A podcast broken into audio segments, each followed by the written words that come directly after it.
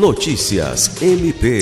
O Ministério Público do Estado do Acre, por meio da Promotoria Civil de Justiça de Tarauacá, solicitou investigação no âmbito do inquérito civil da possível prática de crime ambiental pela Prefeitura de Tarauacá, referente à obra de ampliação da estrutura do cemitério São João Batista. A referida prática de crime ambiental foi comunicada pelo promotor de justiça titular da Promotoria de Tarauacá, Júlio César de Medeiros, após a instauração de inquérito civil. O documento, assinado pelo promotor, cita que a prefeita Maria Lucinéia Neri decidiu continuar com o projeto de ampliação vertical do cemitério, mesmo após ser advertida que não poderia fazê-lo sem a devida licença ambiental única.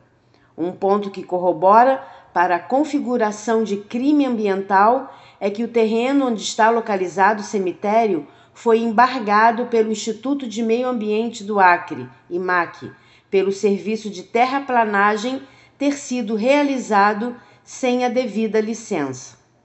Lucimar Gomes, para a Agência de Notícias do Ministério Público do Estado do Acre.